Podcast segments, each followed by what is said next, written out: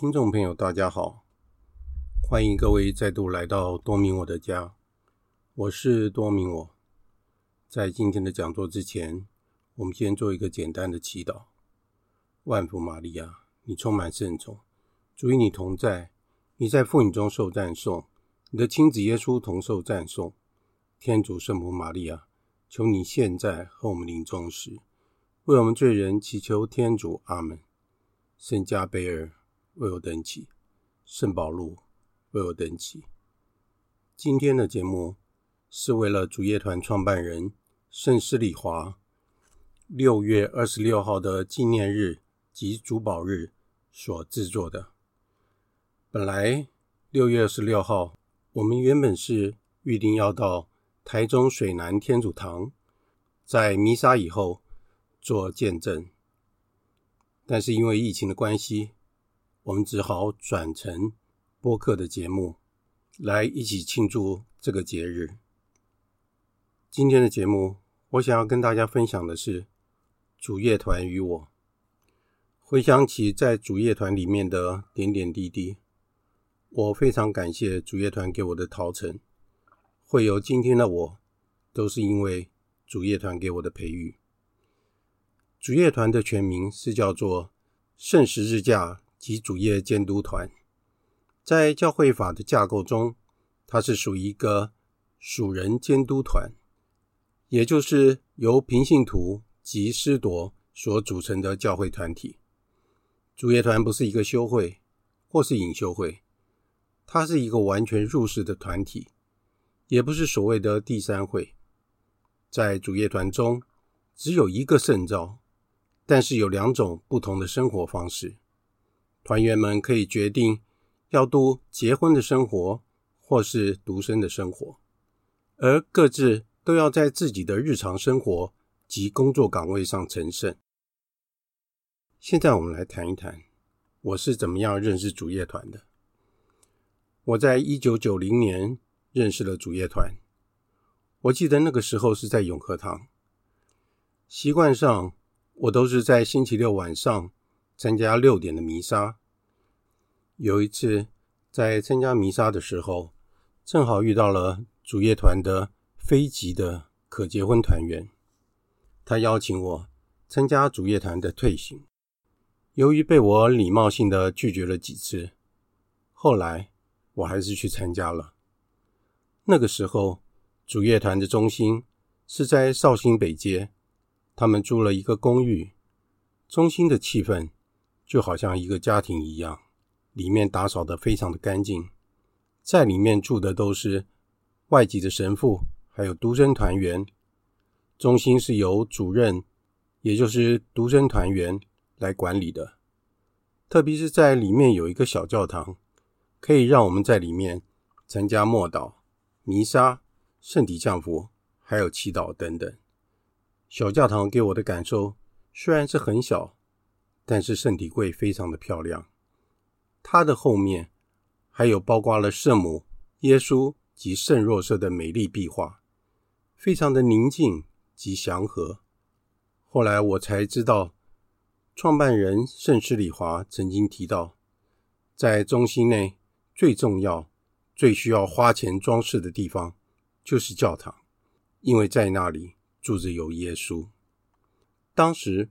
我所遇到的一位年轻的神父，他大约三十多岁，他是王威廉神父，他也是日后我的第一位神师，和我亲如兄弟。他身穿白袍，总是面带笑容。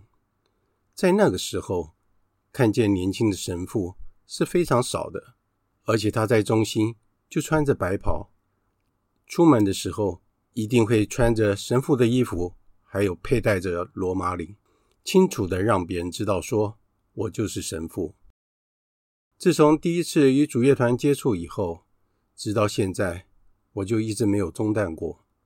后来我才知道，主乐团的主任、神父以及独生团员都有专业的背景。主任是报社的总编辑，神父本来是医学院的学生，后来来到罗马攻读神学博士。其他的成员有大学教授、财务分析师、高中老师等等其他的行业。由于主乐团的精神是为了在个人工作岗位上深化日常工作，所以如果没有工作，就没有办法深化了。因此，每一个人都应该有属于自己的工作。在主乐团内，强调实现所有人性的美德，因为这些是超性美德的基础，其中特别是爱德及谦逊。爱德让我们有一颗年轻的心，关心周围的人事物；谦逊则使我们学到忍耐。服从天主的旨意。主乐团非常重视圣事，特别是告解、圣体圣事，而且弥撒则是每天生活的中心。因为弥撒就是奉献，我们每一天的生活都要面对不同的挑战，就是一种祈祷及奉献。所以，我们不需要去寻求做一些特别的事情，借着日常工作就可以圣化我们自己。还有圣化别人，最后达到将身边的人一同带到天国的目的。现在回忆起我在第一次到罗马的情况，记得在一九九二年的二月九号，这是我和内人的大喜日。在前一个星期，内人在永和堂由已故的刘洪英神父复洗。婚后，我们愿意将蜜月延后到五月十六号到二十四号，为了参加五月十七号的主乐团创办人盛世礼华的列征服大典。这次是我们第一次出国，心里面既兴奋而又紧张。我们早就已经开始打理行囊，生怕是漏了什么。我们完全没有想到，在三月的时候，发现那人已经怀孕了。心里想，这可好了，蜜月就要泡汤了。之后，密集的陪那人一起去做产检，直到五月初，才获得了医生的确认，可以出国。在五月十六号，我的心情非常的愉快，就要飞到罗马朝圣了。而且这是我们第一次的出国，一切都是那么的新鲜。其实。当时那人的心情十分紧张，而且怀了身孕，这是男人所无法理解的。只有设法安慰内人，不用担心，一切天主都会安排好的。其实那是我自己的想法。我们下午由桃园搭飞机到了香港，与当地的团员会合，再转机到罗马。哪知道遇到了飞机的误点。到了香港，没有遇到香港的团员，意大利航空又不让我们上飞机，说是位置都已经满座了。当时我们两个人都傻了眼，第一次出国，什么也不知道。因为我们原本应该在五月十六号的早上五点多要到罗马机场，因为五月十七号要参加列征服大典，结果在百般交涉之下。让我们转搭国泰航空的飞机到德国的法兰克福机场，再转机到罗马。到达罗马的时间已经是中午了。无论如何，先到罗马再说吧。在飞机上，我一面安慰内人，心中一直祈祷，不断地重复着一句话：属于天主的人，一个也不会失去。终于在百般折腾之下。到了罗马机场，当时机场挤满了人，来自世界各国。结果发现我们的行李飞到了英国去了，那人更是欲哭无泪。只有要求机场的人尽快将行李找回来，因为我们所有的一切家当都在里面。来之前，我们已经知道罗马的治安非常的差，现在人生地不熟，真的不知道如何是好，只好不断的询问如何搭车，辗转的找到预定的旅馆。这个旅馆就在罗马的客运总站旁，因为当时在十六号有两位征服要列品，所有的旅馆都住满了人。到了晚上，终于遇到了主业团在新加坡的团员，我们的心里总算平安了许多。行李也在晚上送达旅馆，内人已经哭累了，也睡着了。五月十七号一早，吃完了早餐之后，才知道旅馆中全部都是主业团的团员、协助人还有朋友，只有我们两个人是来自于台湾。而且在前一天晚上，每一个人都已经取得了不同颜色的入场券，大家都朝着同一个方向——圣伯多禄广场前进。当时街上人山人海，只看见到不同国家的人在街上亲切的问候。我们的分区是在第七区，在面对广场的左后方，人实在是太多了。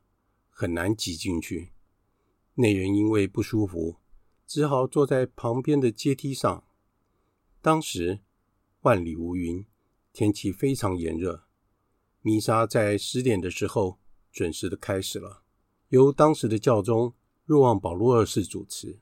当年他是七十二岁，长得非常的英俊，声音又很浑厚，我们只能透过旁边的大荧幕看到他。心里十分感动，弥撒礼仪庄严而隆重，不论是示意团、合唱团以及各种语言的转播，都井井有条。典礼大概有三十万人参加，过程非常安静，没有任何的喧闹声，大家都非常的专心参加弥撒。直到宣布主乐团创办人施里华蒙西为征服的时候。全场欢声雷动，欢迎我们的新征服。弥撒中最壮观的场景，就是在领圣体那一个时刻。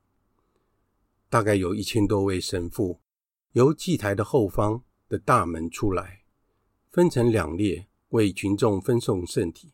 神父穿梭在每一个角落，生怕是遗漏了哪一个人。典礼在一点多结束，大家都很有条理的散场。当时，那人表示身体不太舒服，想要上厕所。我们就在阶梯上方的修女院借了厕所。我在外面等候，可是等了好久，那人终于出来了。他脸色惨白的对我说：“他大量出血，情况非常紧急。”结果，陪同我们的团员就陪我们找了救护车。到医院去就诊，医生看到那人的情况，说要好好的平躺休息，否则的话会有流产的危险。因此，我们就迅速的回到旅馆休息。下午休息了一两个小时，我们又起身到 Basilica di San Eugenio 为瞻仰征服斯里华的灵柩。当时我们在创办人的圣像前寻求代祷。如果这个孩子是属于我们的，请你让我们留下他吧。结果这个孩子终于留给我们了，就是我们的投胎小女。当时我写这篇文章的时候，女儿已经十二岁了，健康、活泼、聪明、可爱。事后我们才知道，当时所有认识我们的团员都在为我们祈祷，大家都认为这是一项奇迹。事后。遇见小女的团员们都这样说，她就是那个奇迹。第一次顺产之后，那人经过了四次流产，其中一次是双胞胎，最后一次是在二零零二年的五月。虽然那人深受其苦，我们也学习了在痛苦中顺从天主的旨意。在五月十八日，正好遇到了教宗若望保禄二世的七十二岁生日。当时只有主业团的成员在圣伯多禄大广场举行弥撒。弥撒是由主业团第二任的监督欧华路主教主持的。弥撒后，教宗乘着白色的礼车绕行全场。当时全场高呼“教宗万岁，万岁！”Viva Papa，Viva！热情的西班牙青年拼命的打鼓吹号，连鼓都被他们打破了。之后，教宗对全场在场的教友说话。称扬新征服施礼华为教会服务的精神，也要我们学习征服的精神，实践平信徒圣化日常生活及服传工作。大家还为教宗唱生日快乐歌，最后结束了整个典礼。在行程中，正好遇到了星期三，教宗习惯上当天会在左侧聚会大厅。会见所有来自世界各地的朝圣者。我们因为是新婚夫妇，又在团员的安排之下，幸运地参与了聚会，全场座无虚席。各个国家以团体的方式入席，只有我们两个来自于台湾，显得有些孤独。教宗终于出场，向大家挥手致意。这是我们第一次那么近的距离看见教宗。他以各国的语言向大家问候，并说祝福的话。各国团体也以本国的语言及歌曲向教宗献唱，场面非常的热闹。心里想，下一次我们也要组一个团，代表台湾向教宗致意。最后，教宗走向人群，大家都非常的喜乐，我则顺手的捕捉了几张照片。如今还珍藏着。我们来看一下主业团对我的照顾。主业团非常重视告解，因为借着告解圣事，可以净化我们的灵魂，与天主接近。如果个人有需要，就可以直接跟神父联络，约好时间办告解，至少一个星期一次。最令我印象深刻的是，我要是在上班的时间，想要跟王神父办告解，我就会先用电话跟神父联络。他说他直接来找我。当时我感觉到非常的惊讶，哪有神父直接来找教友听告解的？而王神父总是带着惯常的微笑，骑着摩托车来到公司。我们就在公司外面的人行道上，神父听我的告解，帮我赦罪。就是这样。我对王神父产生了一种依赖感，就是王神父的耐心和友谊，将我从混乱的生活中导入正途。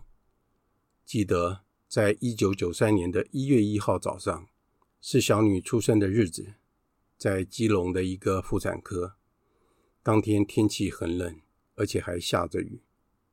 初为人父的我，早已经将疲惫的身心置之脑后。我马上高兴地通知家人，还有王神父这个喜讯。之后，家人陆续的来探望我们。到了快十一点的时候，王神父出现在我的眼前，他全身湿透了。原来他是由台北骑着摩托车一直骑到基隆来，特别看我们，并且降服我们。我问他说：“神父，你冷不冷？”他一直说不冷。其实，当时早已经被他的热情所感动了。在我的脑海里面，王神父是一个非常乐观、永远面带着笑容。只要我需要他，他就会出现在我的身边。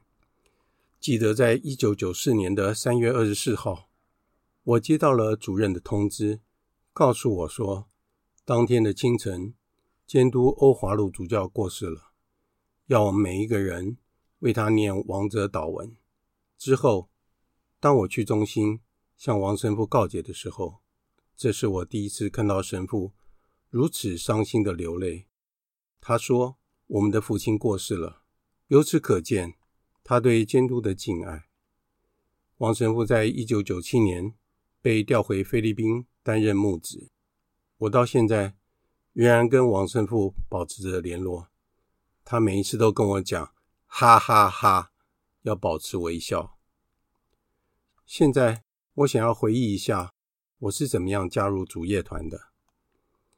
如果一个人想要加入主业团，那需要经过一段敲门的时期，目的是要让申请者清楚自己的圣召，因为这项圣召就是个人与天主所定的盟约，表明自己的意愿。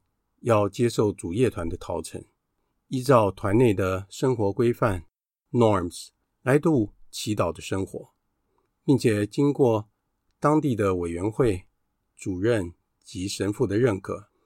因此，加入主业团很难，但是离开主业团却是很容易。这完全的出于个人的自由意愿。主业团像是一座大型的道理班。就如同创办人所说的，主业团是生活最好的地方，也是死去最好的地方。因为主业团仔细的看顾每一个团员的属灵生活。记得我在一九九三年的四月二十九号正式的加入主业团，当天是一个晴空万里的好天气，就如我当天的心情一样。但是加入主业团，并不表示说。自己百毒不侵，我们的软弱以及缺点仍然存在。在现世的主业团内，没有圣人，只是我们多了更多的恩宠，而且依赖主业团的协助，兄弟之间彼此代导及扶持，而共同成长。我们兄弟之间亲如手足，可以说是属灵的亲情。在团员之间，多少会有看法不同的时候。团内也强调兄弟之间的纠正，这完全是基于爱的，而且借此彼此要求鼓励。在团内，每一个人都有两个辅导，一个是主任，是属于物质生活的辅导；另外一位就是神父，是属灵方面的辅导。为了使团员们在神修及物质方面都能够获得适当的指导。接下来，我回想起我们第二次到罗马的情况。在二零零二年初，我们接获了教廷的宣布，要在当年的十月六号，将主乐团的创办人征服施里华列入圣品。我们又欢欣鼓舞地存钱，准备再一次到罗马去朝圣。距离一九九二年已经经过了十年了，这一次。我们做好了更好的准备。当时男女生中心各自组团，大概有二十个人参加，而且领队是当时的狄刚总主教。就在当年一月，内人又发现第四次怀了身孕，之前已经有了三次的流产经验，这一次我们更要特别的小心。内人开始请假。在家里休息，只有主日进堂才出门。遇到了神父，就请神父帮我们降服胎儿。我们已经准备好了迎接新生命的到来，而且产检出来是一个男婴。小女的圣名是由圣施里华 （San Jose Maria） 而来的，她的圣名叫做 Maria Jose，正好是把它反过来。这一次。我们可以名正言顺的把我们的儿子的名字叫做 Jose Maria 若圣玛利亚了，但是这也使我们要重新评估是否要到罗马去朝圣。谁知道，在五月中旬的产检时，发现胎儿失去了心跳，我们的心直线下坠，就好像经历了天主重重的一击，特别是内人。但是往好的地方去想，我们又可以三个人一同到罗马去了。到了快到去罗马朝圣之前，内人抱怨：我们为什么要花这么多的钱去罗马呢？小女也担心，她要请那么多的假，回来的功课会赶不上的。我则说，如果我们有机会花一些钱到天堂一游，怎么能不把握呢？我们终于排除万难，在十月五号飞往罗马去了。这一次的行程非常紧凑，人数也较多，能够彼此的照应，也达成了我们在第一次到罗马的心愿。第一天早上，我们到了圣斯里华，在罗马的教堂参观以及祈祷。堂内来往的人们络绎不绝，大家都虔诚的祈祷。之后，我们转往圣保禄大殿，下午参观了圣伯多禄大殿。这次的心情与第一次到罗马的心情完全不同。记得第一次来到罗马的时候，感觉到罗马遍地古迹与遗址，实在是美丽极了。特别是天主教会在历史上留下的点点滴滴。第二次来到罗马，心中依然感动。但是，仍然带着丧子的忧伤。十月六日，我们四点半就起床用餐了，五点半出发进场。早晨的天气非常寒冷，之后太阳露脸了，就变得格外的温暖。又是一个万里无云的好天气。我们三个人很幸运的被分配到第一区，就在祭台的左侧。因为我们很早就进场，所以坐得比较前面。其实比我们找到的人还很多。弥撒前，合唱团带领大家唱圣歌，大家都安静的等待。弥撒在十点时准时开始。教宗不再像以前一样走向祭台，而是借由白色的礼车绕行全场。因为参与的人数很多，所以花费了一些时间。于是，礼车缓缓地驶向祭台。这次教宗的身体大不如前了，他的背已经弯了，左手因为帕金森症而不断地颤抖着。教宗在念经文的时候，似乎有些吃力，不过他还是主持了整个礼仪。在宣圣的当时，身旁坐着有许多位较年长的团员。都默默的流泪，似乎是表示着这终于如愿以偿了。在领圣体的时候，仍然有上千位的神父送圣体。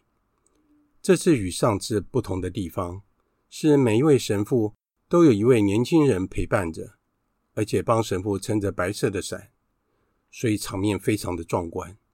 事后我才知道，当时参与弥撒的成员超过了四十万以上。真是盛况空前。离场时，大家都井井有条，非常的顺利。在下午，我们到了西班牙广场、破船喷水池，还有圣母大殿。当时满街都是来参加典礼的游客，因为我们的胸前都挂了胸章，所以很容易辨识。途中遇到了一位香港的团员，大家都在分享早上的弥撒。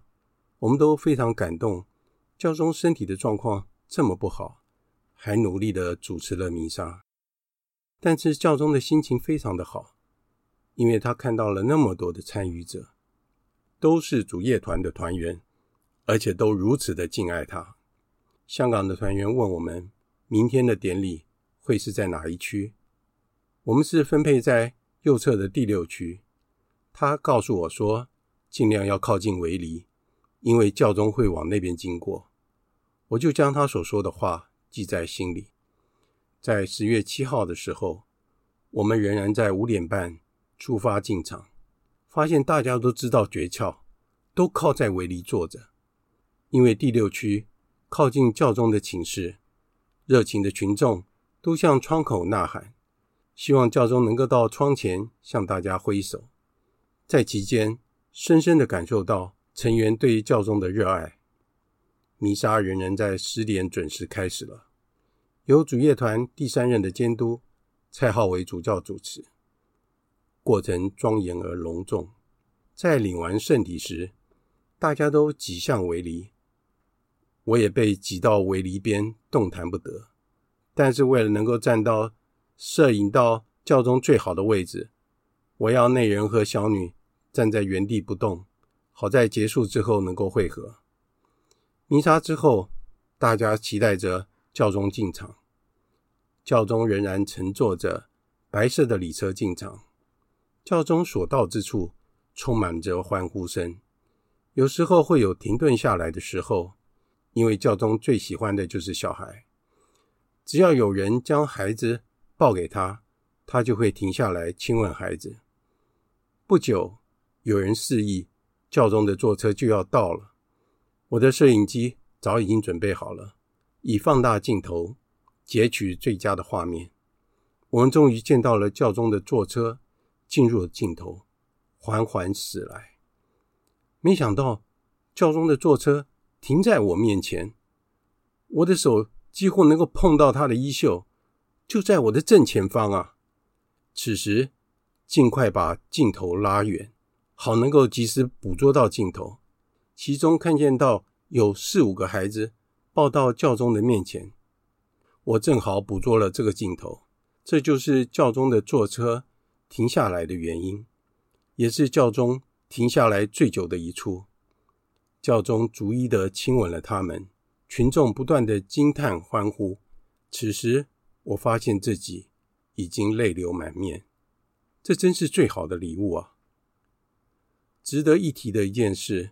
那是在十月十号早上十点的时候，我先到圣伯多禄大殿做默祷。七点半的时候，我和南城中心的神父、团员、协助人及朋友约好了，要到圣伯多禄大殿的地下室，在那里有历代教宗的墓穴。我们在其中一个波兰教堂参与弥撒，教堂的正面挂着教宗最喜欢的圣母像。弥撒是由谢宗茂神父主持的，在我们的隔壁有一队身穿制服的职业合唱团，也在举行弥撒。他们的歌声实在非常的优美。当谢神父说到弥撒礼成的时候，他们正好唱出了韩德尔所做的《阿肋路亚》，给我们当做最好的结束。之后，我们就到了大殿的左侧地窖参观。这必须要事先预约的，而且有专人解释，介绍教会初期天主教徒的生活，为了避免迫害而躲在地窖中，其中还有圣伯多禄遗体停放的地方，而且有地下通道，四通八达。而圣伯多禄大殿是建立在这个地窖的上方，对于建筑工程而言，只能说是不可思议。真正的体验到了圣经上所说的话：“匠人弃而不用的废石，反而成了屋角的基石。”整个天主教的中心就建立在这个基石之上。下午，我和家人会合，和女生中心的团员一同准备去 Basilica di San Eugenio。圣施利华的遗体将要在晚上的六点半移灵到主业团总部。圣母和平之后小堂内，结果其中有一位女团员，他们一直在找我，因为我们三个人被邀请到总部的圣母和平之后小堂内观礼。这真是天主的莫大的礼物啊！我们是什么人物，哪堪得这种厚礼？事情的经过有天主巧妙的安排，我内心深处深深的感谢天主。小堂内分成两层。一楼的座位是分列在祭台的两侧，因为灵柩要从中间经过，安置在祭台下。这个楼层多为来自世界各地的结婚团员。二楼则是出挑的两排座位，围绕在小堂的四周，成为 U 字形，安排为神父以及独生团员所准备的。上下楼层总共大约可以容纳两百个人。时间到了晚上的七点二十，有一位神父进来宣布，灵柩现在正离开 Basilica di San Eugenio，在十分钟内就要到达了。过了十分钟，他又进来宣布了，灵柩已经到了。此时，在座的所有的团员都更加恳切的祈祷。终于，在手持木十字架及乳香。蜡烛的神父们的前导下，圣施礼华的灵柩由八位神父以肩扛起，进入了教堂。因为棺木是木质的，重量十分的沉重，神父们都紧靠着棺木，就像靠着心爱的人一样。紧接着是总部的最高阶神长，最后是两位助理副监督以及监督蔡浩伟主教进堂。灵柩转到祭台的后方。有几位独生团员协助，将灵柩以红色的布作为绳子，下方衬着黑色长形的条板，将灵柩滑进祭台的下方。祭台下方是以铜质饰条装饰的玻璃柜。此时，全场充满了兴奋与喜乐的气氛，大家不断的高唱：“基督胜利，Christus vincit。”基督为王，基督，基督，永世为王。最后，在场的每一个人都很有秩序的走向祭台，亲吻主乐团创办人圣施礼华的遗物后，结束了整个礼仪。直到现在，我们回忆起当时的情景，那人与小女都不禁的感叹说：“这真的是一趟天堂之旅。”在主业团内，有许多的点点滴滴，没有办法完全尽述。但是其中没有什么神秘，而每一位团员都是依照创办人、主任以及神父的指导，在个人的工作岗位上奋斗成圣。我们的喜乐是来自于服从天主的旨意，战胜个人的软弱，而且植根于十字架。就像我们天上的母亲玛利亚一样，创办人不要我们效法她，但是在敬礼圣母方面，他愿意我们效法他。所以，在疫情盛行的今天，我们特别将我们的一切奉献给圣母，祈求圣母玛利亚强而有力的为我们转导，让我们能够平安的度过疫情。今天的节目就在这里结束了。在结束之前，我们做一个简单的祈祷：万福玛利亚，你充满圣宠，主与你同在，你在妇女中受赞颂，你的亲子耶稣同受赞颂。天主圣母玛利亚，求你现在和我们临终时，为我们罪人祈求天主。阿门。圣母玛利亚，我等希望上智之作为我等祈。感谢大家的收听，我们下次再见。